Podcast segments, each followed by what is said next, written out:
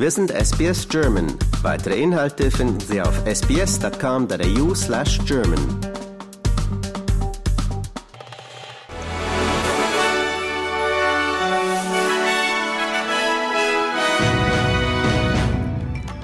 Sie hören den SBS German Newsflash an diesem Donnerstag, den 15. Februar. Mein Name ist Benjamin Kantak. Heute startet die Mission eines weiteren privaten US-Unternehmens mit dem Ziel, eine Raumsonde auf den Mond zu befördern. Die Trägerrakete von SpaceX mit der Landeeinheit macht sich von Cape Canaveral aus auf den Weg und die Firma Intuitive Machines hofft bei der Mission, ihre Nova C-Sonde in etwa einer Woche erfolgreich auf dem Mond landen zu lassen und dabei auch die Landung selbstständig zu filmen.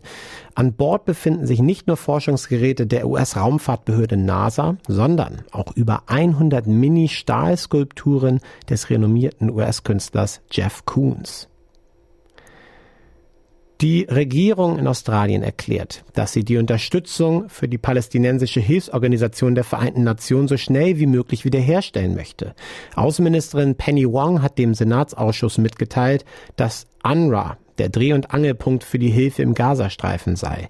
Aber dass sie, dass die gegen die Organisation erhobenen Vorwürfe ernsthaft seien und nicht ignoriert werden dürften. Außenministerin Baerbock hat erneut die Dringlichkeit einer Feuerpause im Gazastreifen betont. Sie betonte, dass eine solche Pause ein Zeitfenster schaffen könnte, um Geiseln zu befreien und dringend benötigte humanitäre Hilfe in der Region zu ermöglichen. Während ihres Besuchs in Israel äußerte die deutsche Grünpolitikerin Besorgnis über eine mögliche Offensive im südlichen Ort Rafah im Gazastreifen. Sie warnte vor einer vorhersehbaren humanitären Katastrophe, da die Bewohner vor Ort nicht einfach verschwinden könnten. Die Verteidigungsminister der NATO-Staaten setzen heute ihre Gespräche in Brüssel fort über weitere finanzielle und militärische Unterstützung für die Ukraine. Details sollen heute Mittag bei der Sitzung des NATO-Ukraine-Rats geklärt werden.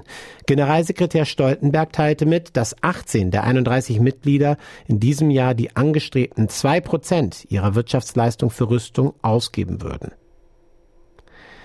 Die Änderungen der Steuersenkung durch die Albanese-Regierung wurden trotz erneuter Kritik von der Opposition im Repräsentantenhaus verabschiedet. Die Opposition kritisierte die Regierung für ihre Entscheidung, 40 Millionen Dollar für eine Werbekampagne zur Förderung der überarbeiteten Steuersenkungen auszugeben. Die Opposition hat eine vom Repräsentantenhaus verabschiedete Initiative kritisiert, in der die Vereinigten Staaten und das Vereinigte Königreich aufgefordert werden, ihre Strafverfolgung gegen Julian Assange fallen zu lassen. Der Gründer von Wikileaks wird noch in diesem Monat vor dem obersten Gerichtshof in London erscheinen, um seine Auslieferung in die USA wegen Spionagevorwürfen zu verhindern.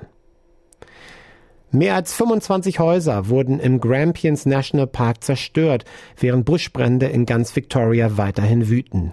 Die Bewohner der betroffenen Region im Westen Victorias warten auf das Signal zur Rückkehr in ihre Häuser, da die Feuer immer noch um den Nationalpark herum brennen. Mindestens eine Person ist tot und mehrere verletzt, nachdem Schüsse in Kansas City in den Vereinigten Staaten Menschenmassen in die Flucht trieben. Die Schüsse ereigneten sich vor dem historischen Bahnhof in Kansas City, wo das NFL-Team der Kansas City Chiefs ihren Sieg im Super Bowl feierten. Laut der Organisation Gun Violence Archive war es bereits der 47. Amoklauf in den USA am 45. Kalendertag dieses Jahres. Israelische Angriffe an der südlichen Grenze des Libanons haben laut der nationalen Nachrichtenagentur des Libanons mindestens sieben Menschen getötet, darunter vier Mitglieder einer Familie. Die umfangreichsten Bombardements im Libanon seit dem 7. Oktober erfolgten, nachdem eine von der Hisbollah abgefeuerte Rakete Israel erreichte und einen Soldaten getötet hatte. Die Bildungsministerin von New South Wales, Prue Carr, sagt, dass die Entdeckung des Asbestkontamination, der Asbestkontamination als kriminelle Angelegenheit betrachtet werde. K. sagte in der Today Show des Senders Channel 9, dass der für das Mulchen verantwortliche Auftraggeber von der Umweltschutzbehörde untersucht werde.